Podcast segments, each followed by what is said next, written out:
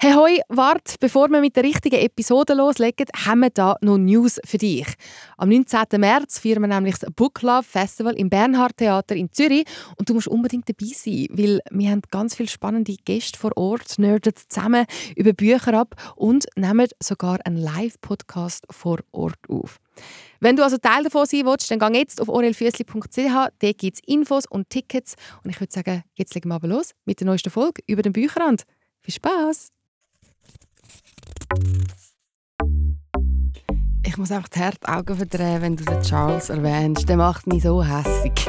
Also nachdem man gelesen muss man so ein bisschen Yoga machen, dass man sich ein bisschen stretchen kann. Ja, man hat immer so die Schultern so ein bisschen gezogen, wenn man es so liest und sich damit befasst.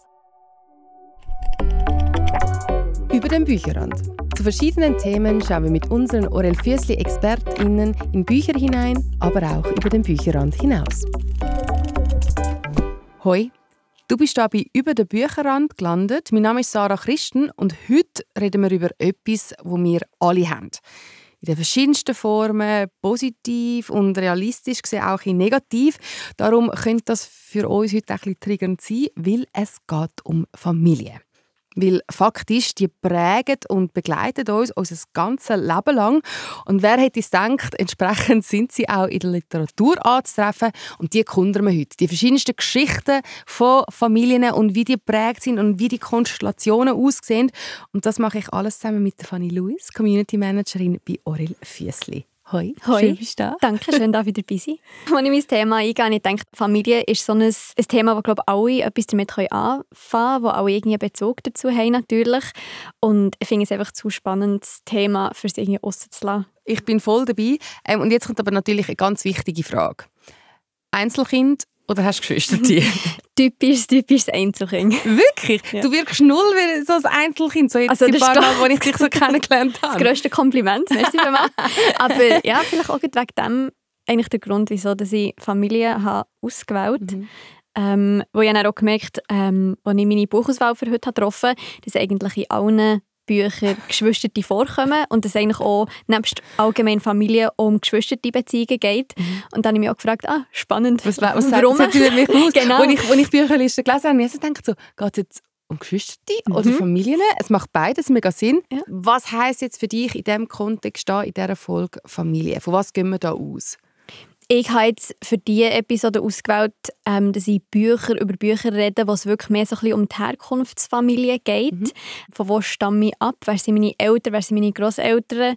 So ein bisschen die ganzen Vorfahren-Geschichten.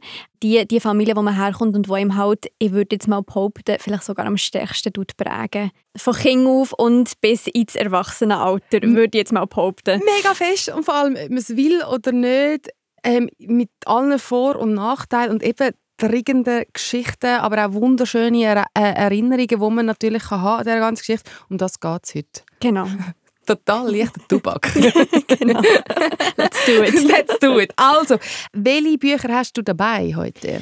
Ich habe versucht, es möglichst breit zu fächern, dass wir auch verschiedene Arten von Familienlehre kennen heute. Ähm, aber du hast gesagt, es ist so breit gefächert. Ähm, ich werde jetzt überhaupt nicht behaupten, dass irgendwie die vier Bücher jetzt irgendwie Familie als Ganzes repräsentieren. Überhaupt nicht.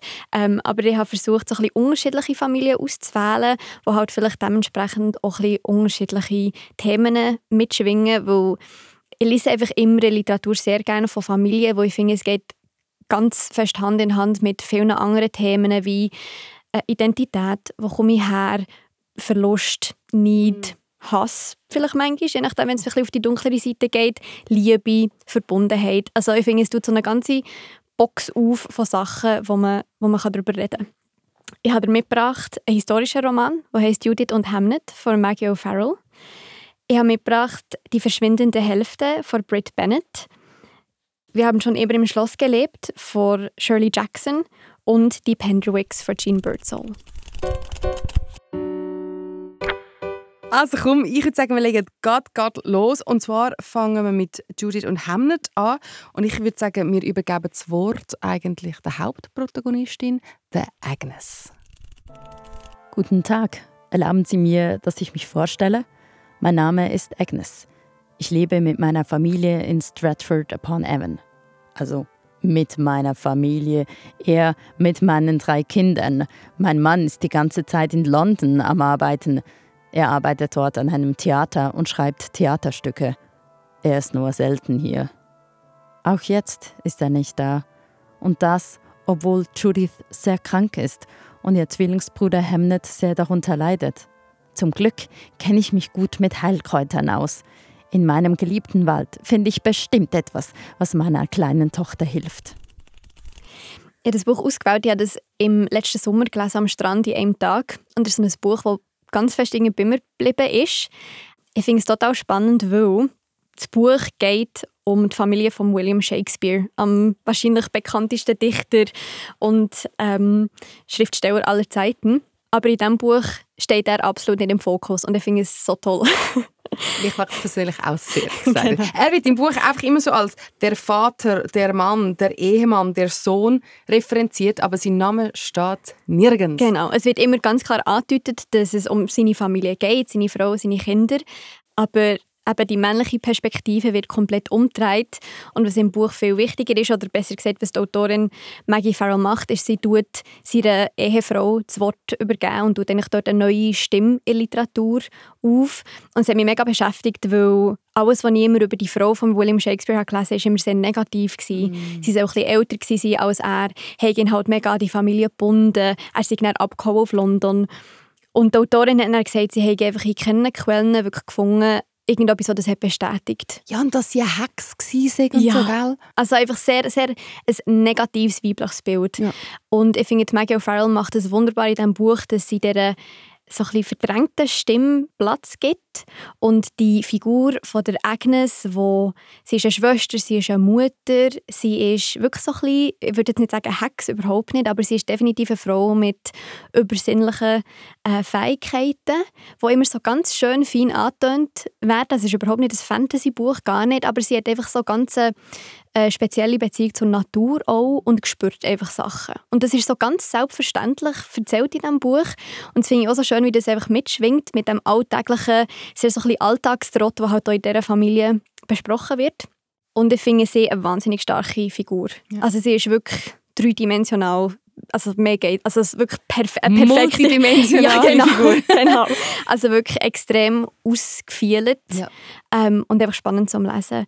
Und das Buch liest sich wahnsinnig flüssig und ist wirklich spannend, wo es eben darum geht, an dem einen Sommertag im Jahr 1596, wo eigentlich alles normal wirkt und im Laufe des Tages wendet sich eigentlich alles, wo plötzlich eines von ihren Kindern todkrank wird. Mhm. Die Beste hat nämlich Einzug in ihrem, ihrem Dörfli genommen. Ja. Das heisst, sie als Mutter wird krass herausgefordert, ihre Beziehung zum, zum William Shakespeare wird herausgefordert ähm, und stellt so ein bisschen alles in ihrem Leben über den Haufen und auch in Frage. Ja.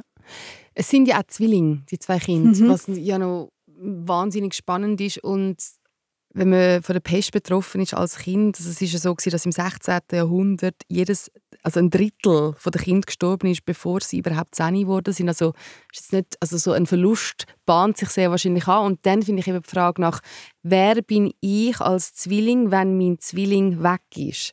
Das, das ist für mich gerade so ins Auge, ins Leserauge gesprungen. Ja ich glaube, es ist allgemein so das Thema Zwillinge tut sich eher so ein bisschen als Unterthema durch die Folge ähm, schlängeln, würde ich jetzt mal sagen, weil es effektiv in zwei von den Büchern äh, auch in die verschwindende Hälfte von Brit Bennett um Zwillinge geht. Das habe ich auch erst nachher realisiert. Es war total unbeabsichtigt. Gewesen, aber Zeig mir deine Bücherliste und ich sage dir, wer du bist. So genau, so vielleicht hätte ich so ein Zwilling sein ähm, Und ich finde, also ich finde, in Literatur sieht man das ja auch immer wieder, so dass die Zwillingsthematik, mm. wo ja immer so besprochen wird, dass es eigentlich noch viel tiefere Verbindung und Beziehung ist als jetzt normale Geschwister, die sage ich jetzt mal in Anführungszeichen, so dass ich bin eigentlich zwei, ich bin eine Person, aber zwei teilt.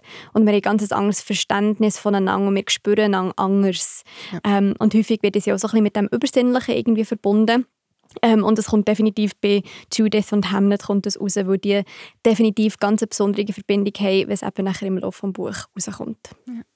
Verlust von einem Kind in der Familie, Verlust von einem, von, von einem Geschwister in dem Alter, vor allem in dem jungen Alter, das ist glaube ich so etwas vom Allerschlimmsten, was eine Familie mhm. kann treffen kann. Absolut. Wie wird das im Buch gehandhabt? Ähm, wie wird das beschrieben? Wie geht man damit um, mit so einer Thematik? Es wird sehr, sehr echt realistisch und auch sehr so roh beschrieben. Mhm. Also es nimmt ihm definitiv mit. Also Agnes geht als Mutter und oder William Shakespeare als Vater zerbrechen total ab mhm. dem Todesfall. Ich sage jetzt extra nicht, welches von den Kindern mhm. das, das, stirbt, aber es trifft den Todesfall ein. Ähm, und sie gehen auch ganz unterschiedlich mit dieser Trauer um. Ja. Ähm, was aber gleich schön ist, ist, dass man in der Geschichte, im, im, in der zweiten Hälfte der Geschichte auch miterlebt als Leser, Leserin, wie dass es gleich auch ins Positive wieder geht. Also ja. es zieht einem nicht total ab, sondern Agnes ist eine veränderte Frau, wird nie wieder die gleiche sein, mhm. aber findet gleich irgendwie wieder ins Leben zurück. Und der William Shakespeare, der Vater, macht dann etwas Kreatives aus diesem Todesfall und schreibt dann eigentlich eines von seinen bekanntesten Theaterstücken. Mehr verrate ich nicht. Was das könnte sein, verraten wir nicht. Judith und Hamnet ist das vielleicht ein kleiner Spoiler da. Aber ähm, das ist wirklich so auch dann immer die große Diskussion gewesen, ob der Tod von dem Kind eben das absolut literarische Meisterwerk, eines der bekanntesten ähm, vom Shakespeare inspiriert hat. Und daran scheidet sich eigentlich sozusagen die Literaturgeist, mhm. oder nicht? Absolut. Ja. Was hast du für dich so mitgenommen von dem Buch? Sozusagen die Moral der Geschichte oder die Erkenntnis der Geschichte? Ich habe es hauptsächlich einfach mega spannend gefunden, wie einfach mal eine Familie, wo man das Gefühl hatte, man kennt die oder man mm. weiß von der, ah, das ist der, der, Shakespeare und seine Familie. Es ist ja vor allem immer Shakespeare und seine Familie. Wer die Familie ist, spielt überhaupt keine Rolle. Das ist irgendwie eine Frau und ein paar Kinder. Und jetzt ist es ist Agnes, Judith und Judith und der Hamnet mhm. und ihr Vater. Ja. Und diese Umstellung finde ich mega spannend, weil es einfach zeigt, in Literatur und mit diesem Buch auch Themen, die wir schon Ewigkeiten gehört die letzten 500 Jahre, wird ja Einfach immer über den Mann geschrieben, wieder umkehren ja. und immer noch etwas Neues reinbringen. Wo ich immer so das Gefühl ah ja, kann man überhaupt noch etwas Neues schreiben und etwas Neues lesen? Und bei diesem Buch habe ich so gemerkt, ja, voll. Es ist vor allem so ein Spinnennetz von trotzdem irgendwie Shakespeare, Historie, faktisch gesehen aber relevante Sachen wie die Pest, dann Zwilling, Geschwister, familiäre Beziehung, Verlust, dann irgendwie noch Spiritualität und Magik und Mystik dabei. Also das, also das Buch wird eigentlich eine ganz eigene Podcast-Episode verdienen und hat wegen dem halt dort zu Recht im 2020, glaube ich, Women's den Women's Prize, Prize Fiction. Fiction genau, gewonnen. Also, ich finde, das ist jetzt mal ein guter Start. so. Wenn wir weitergehen. Ja, voll. Sehr schön. Also, die verschwindende Hälfte von Britt Bennett. Wir sind im 1950 in den Südstaaten von Amerika im kleinen Dörfli oder Städtli, sage ich jetzt mal, wo heißt Mallard. Das ist ein ganz besonderes Städtli und eigentlich auch zum sagen ein bisschen bizarr. Das ist nämlich in den 1850er gegründet worden von einem Afroamerikaner, ähm, wo aber zum Ziel hatte, ähm, dass über die Generationen hinweg die Leute in diesem Städtchen AfroamerikanerInnen sollen sein, aber so hellhütig wie möglich. Mm. Oh, da kribbelt es mich gar nicht. Also ganz, ja. ganz, du dir kalten. Rücken aber ja. Runterlaufen. Und das ist eigentlich so ein bisschen die Grundlage, das ist unser Setting. Ja. Und in diesem Städtchen wachsen die zwei Zwillinge, jetzt können wir hier wieder den Bogen schlagen, Desiree und Stella auf, äh, mit ihrer Mutter. Ihr Vater ist gelyncht worden, als sie klein waren. Das haben sie mitbekommen mhm. ähm, von einer Gruppe weißer Männer. Und sie sind beide sehr unglücklich in diesem Städtchen. Also sie wachsen auf, bis sie 16 sind und merken einfach, das ist not the place. Mhm. Und büchsen nachher mit 16 aus. Ähm, sie haben eine wahnsinnig nahe Beziehung. Sie sind zwar sehr unterschiedlich, die zwei Zwillingsfiguren.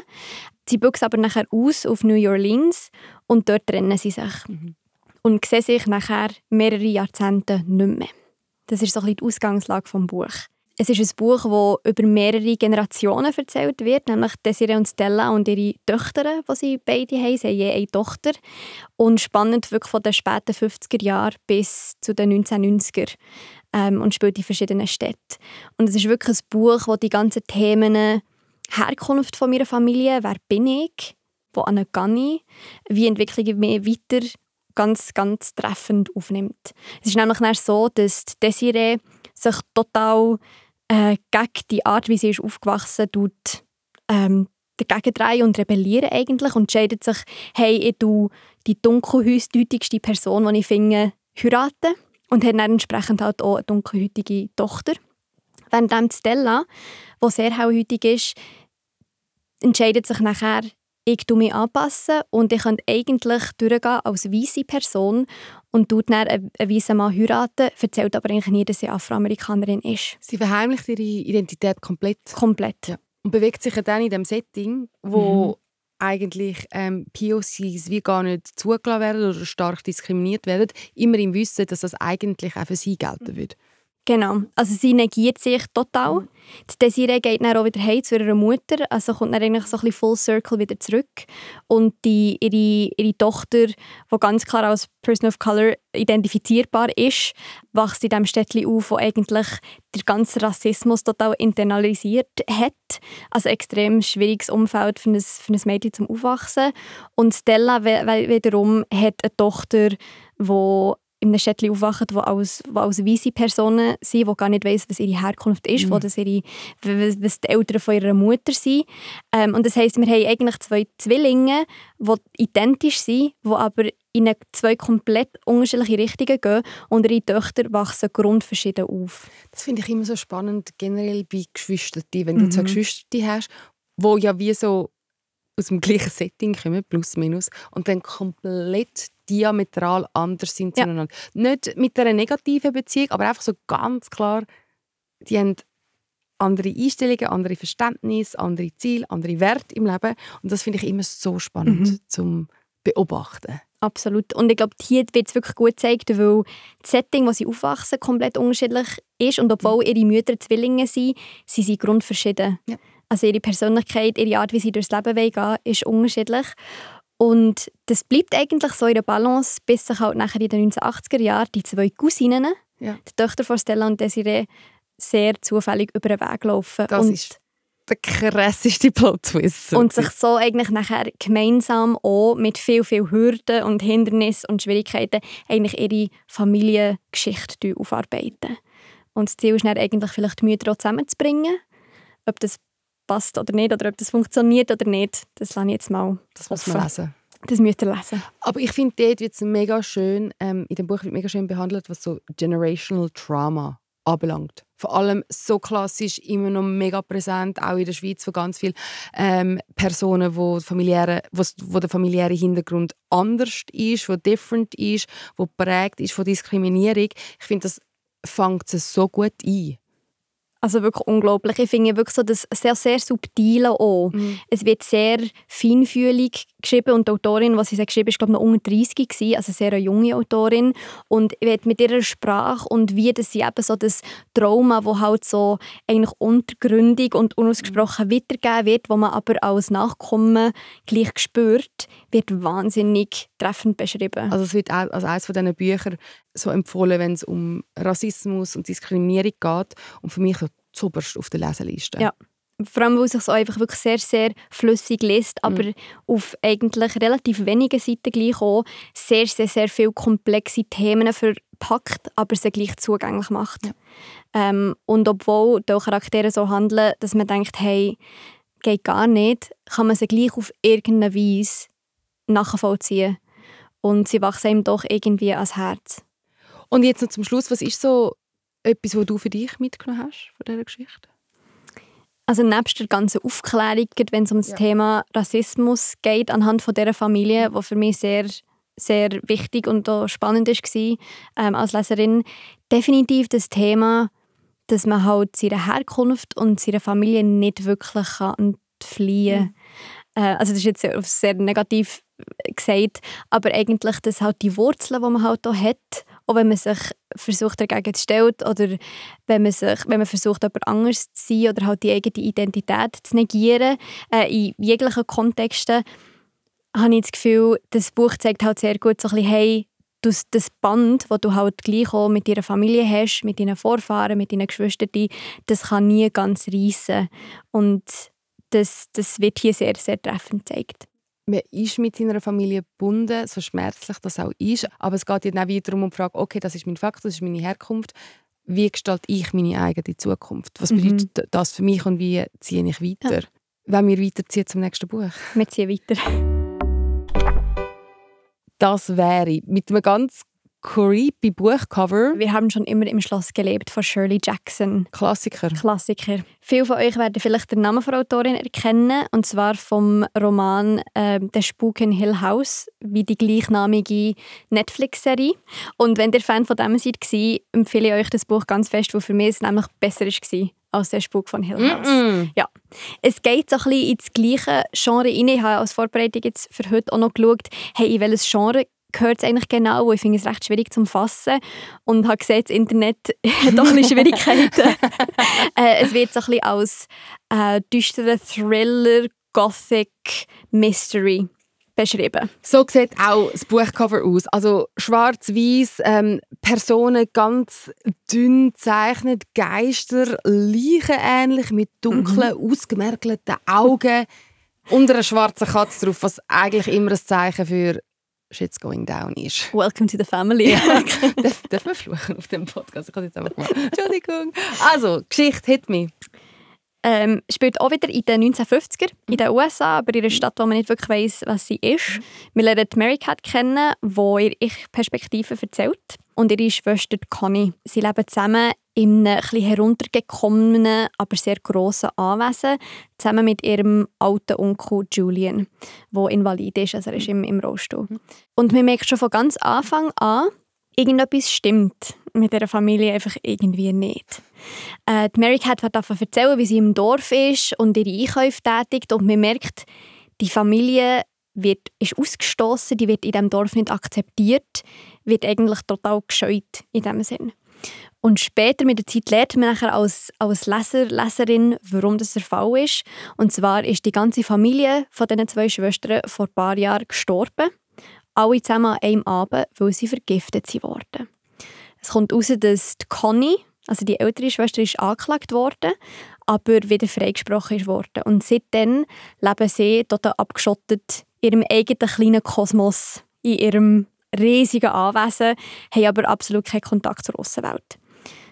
Und das passt aber gleich irgendwie, die leben so ein bisschen in ihrer eigenen Welt, in ihrem eigenen Szenario, bis plötzlich ein entfernter Cousin, der Charles, auftaucht, der eigentlich Interesse hat am, am ganzen Geld äh, und Erbe vom, vom Vater den zwei Schwestern und die ganze Balance so ein bisschen durcheinander bringt. Mit der Zeit merkt man auch, was dann vielleicht an dem Abend, wo die ganze Familie ist gestorben und vergiftet ist, effektiv passiert ist ich muss einfach die Augen verdrehen, wenn du den Charles erwähnst. der macht mich so hässig.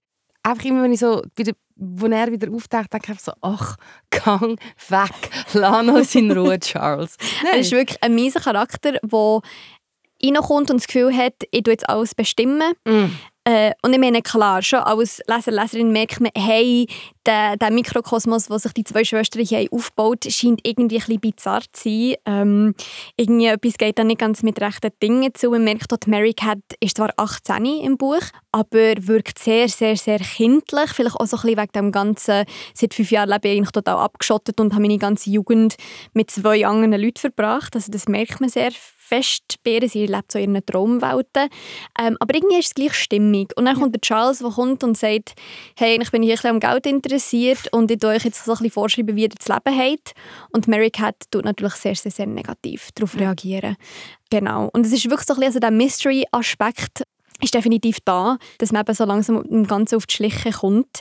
Und das Buch bleibt einem so mega, weil es sehr unheimlich ist. Also wenn ich sage Thriller, es ist überhaupt nicht blutig oder irgendwie mit Jumpscares oder wo man denkt, oh mein Gott, mit es geht. Es ist einfach, einfach so, es ist omnipräsent, es ist, ja. unheimlich. Ja, man so, hat immer so die Schultern so ein bisschen gezogen, wenn man so liest und sich genau. damit befasst. Also nachdem man sagt, also muss man so ein bisschen Yoga machen, so ein bisschen stretchen. so eine kleine Massage, Yoga, ein Stretching nach dem Lesen. Genau. Wer hätte es gedacht? Man, man, tut man vergleicht ja auch gerne muss man, ja, wir können jetzt so tun, als würde man das, das, würde man das nicht machen, aber mhm. faktisch vergleichen wir doch. Und für, entsprechend vergleicht man sicher auch irgendwann mal im Verlauf vom, von seinem eigenen Leben so die Familie mit der anderen, man hat das Bild von der anderen Familie, hat das Gefühl, hey, ich dichte dann jetzt das an, ich habe das Gefühl, die Familie ist so und so unterwegs. Und ich finde, da ist es auch mega spannend zu sehen, ähm, wie, äh, wie Shirley Jackson mit diesen Bildern von Familie spielt oder dass mhm. das Dorf so das Bild von dieser Familie hat und dass es eigentlich nicht ganz aufgeht, so wie mhm. die beschrieben und entsprechend auch behandelt werden. Mhm. Ja, so das, das Dorf hat so sehr das einseitige Bild, wo sie denken, ja. okay, die crazy Schwester hat mhm. einfach ihre ganze Familie abgemurkst ja. ähm, und wegen dem tun wir sie jetzt total abschotten ähm, und sie verlassen dann eigentlich ihr Anwesen, ihr Grundstück auch gar nicht mehr, Conny. Aber anstatt vom Dorf vielleicht auch zu sagen, hey, was ist da wirklich mal passiert, mhm. sie ihnen nachstellen, schießen Sachen in den Garten, irgendwelche blöde Sprüche und irgendwie äh, Lieder singen, la, ja, du hast deine Familie getötet und sehe eigentlich nicht dahinter, was vielleicht eigentlich das ganze Trauma auch in dieser Familie hätte können sein Und man merkt dann mit dem Lesen auch, dass die Familie, die noch alle am Leben waren, eigentlich auch nicht unbedingt sehr liebevoll und zärtlich, mm würde ich jetzt mal sagen, miteinander sind umgegangen und dass es vielleicht auch ein Resultat hätte können sein, warum Sachen so sind geschehen, wie sie, wie sie sind passiert. Ich lache jetzt, weil ich finde es wirklich bemerkenswert, wie du die Gratwanderung machst von nicht spoilern, aber trotzdem uh, mega spannende Cliffhanger setzen. Also wirklich ein Kompliment von meiner Seite her. Moral der Geschichte, was nimmst du für, für dich mit? Definitiv eine düstere Version von einer Familie. Mm. Aber gleich realistisch beschrieben, wo man das Gefühl hat, man lebt mit diesen zwei Schwestern mit. Man versteht, warum sie sich selber auch abschotten. Man versteht, warum sie sich psychologisch gesehen weil irgendwie in ihrem kleinen eigenen Mikrokosmos irgendwie sich gut lassen und dass sie finden, wir können das schaffen zusammen. Aber definitiv eine Version von einer Familie, wo man merkt, so könnte es ausgehen, wenn es halt eben nicht so gut läuft. Und auch irgendwie dort vielleicht so ein bisschen das Generationstrauma, das ja. weitergegeben wird, die Art und Weise, wie man lebt oder wie man denkt, übernimmt von unseren Vorfahren oder unseren Eltern, die uns dort sehr beeinflussen und shapen.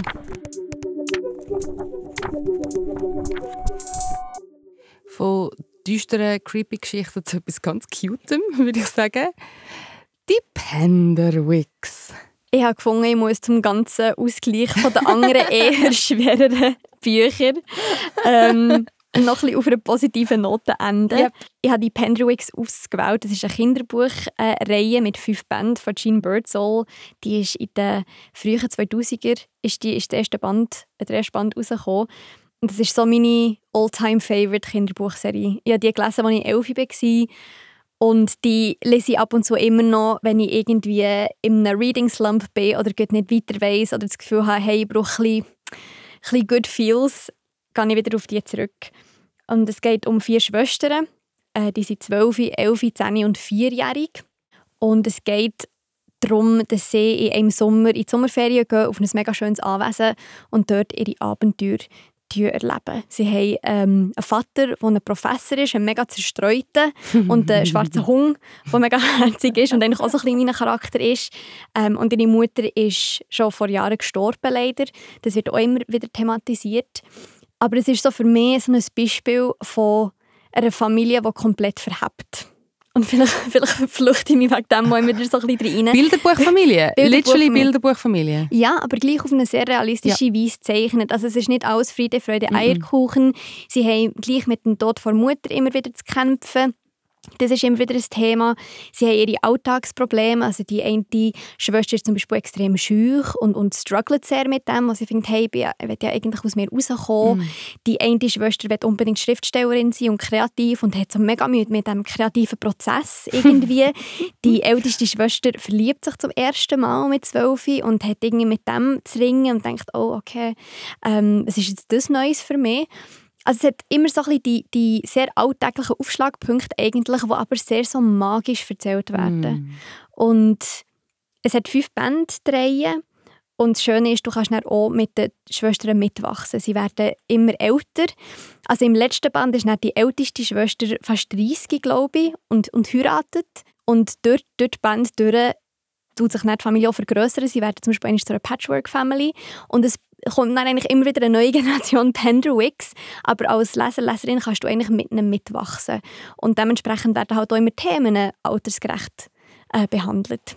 Hast du da auch eine Moral für dich? Also weil, weil so, das ist ja eigentlich so ein unfair. Man tut ja Kinderbücher als erwachsene Person denen auch immer irgendwann mal etwas absprechen. Irgendwann sind Kinderbücher einfach nur Kinderbücher und mhm. die Moral ist fast vorbei. Mhm. Was hast du da für dich mitnehmen Also ich glaube, ich tue es immer noch sehr halt in meinem kindlichen Ich irgendwie oh, lesen. Das dass ich, wenn ich es lese, kann ich wieder so zurückfallen in die ah, ich bin, ein, ich bin zehnjährig, ich, habe, ich muss nichts machen, außer das Buch jetzt lesen. Es sind Sommerferien, ich habe keine Verpflichtungen. mein Leben ist gut. Und es ist einfach so, dass ähm, das Gefühl aufgehoben zu sein. Mm. Und ich finde, gerade wenn wir Erwachsene wieder auf unsere Kinderbücher zurückgehen, ist das doch häufig der Fall, dass wir eigentlich so das Gefühl von, ich lese das zum ersten Mal und die Welt ist in Ordnung, ja. dass wir das einfach wie irgendwie wieder aus dem rausziehen können. Und ich finde, das ist definitiv das für mich. Und es ist eine Familie, wo man mitgeht, wo man mitlebt, wo aber einfach in sich selber stimmig ist. Also wo, sehr, wo man merkt, auch für Kinder, die jetzt lesen, es ist glaube empfohlen ab 10, wo man einfach merkt, hey, es gibt Schwierigkeiten im Leben, aber zusammen schaffen wir es. Die Schwestern haben einen wunderbaren Zusammenhalt, obwohl sie halt ihre Themen und irgendwie Unstimmigkeiten haben. Aber wirklich so das Fazit der Geschichte ist immer, hey, es kann einfach gut rauskommen, hm. ohne dass es eben verkitscht ist. Mega schön. Ich habe auch mega mit dir mitgelebt und mitgefiebert jetzt in dem Gespräch. Das war mega, mega schön. und jetzt so zum Schluss, eben du als belesene, familieninteressierte Person eben mega viele verschiedene Eindrücke aus der Literatur. Wie hat das dich geformt in deiner eigenen Wahrnehmung über Familien und Familienzukunft und Familienkonstellationen? Was hast du da ganz kurz mhm. noch für dich mitgenommen? Ich glaube, es hilft, sich selber irgendwie besser zu verstehen selber als Person ihrer Familie irgendwie, ähm, dass man einfach merkt, hey, was sind die anderen Familienentwürfe, sei es jetzt im realen Leben, eben so wie mit den Vergleichen, die du vorher hast gesagt, das macht man ja sowieso immer, ähm, aber halt auch in der Literatur und ich glaube, das ist auch der Grund, wieso das Thema Familie, Geschwister, die älteren Kindbeziehungen auch in Literatur so viel aufgenommen wird, ist einfach, weil es wahnsinnig spannend ist und wo man daraus lernen kann, wo man merkt, ah ja, dass ich irgendwie Parallelen zu, meinem eigenen, zu meiner eigenen Welt oder eben, aha, uh, das wäre so, wenn es total schief geht und irgendwie, ja. nein, in die Richtung möchte ich eher nicht. Es ist einfach so eine Auseinandersetzung mit sich selber. Genau in, in ganz verschiedenen Konstellationen. Ähm, und dann kann man entsprechend mega viel über sich selber lernen und mhm. lernen. Man hat nie ausgelernt, man hat nie ausgehört und man hat auch noch nie ausgelesen. Darum Fanny, danke viel, viel mal. Danke dir. Bist du da gewesen. Wie gesagt, wir haben nie ausgehört, darum geben wir doch noch die weiteren paar Folgen von uns vom «Über den Bücher» an, die Podcast. Ähm, eben, die Folge von der Fanny, AussenseiterInnen, falls Sie sie noch nicht gehört haben. Und sonst wünsche ich euch bis jetzt eine ganz schöne Lesezeit und bis bald. «Über den Bücherrand». Jetzt auf Apple Podcast, Spotify und auf orelfüssli.ch.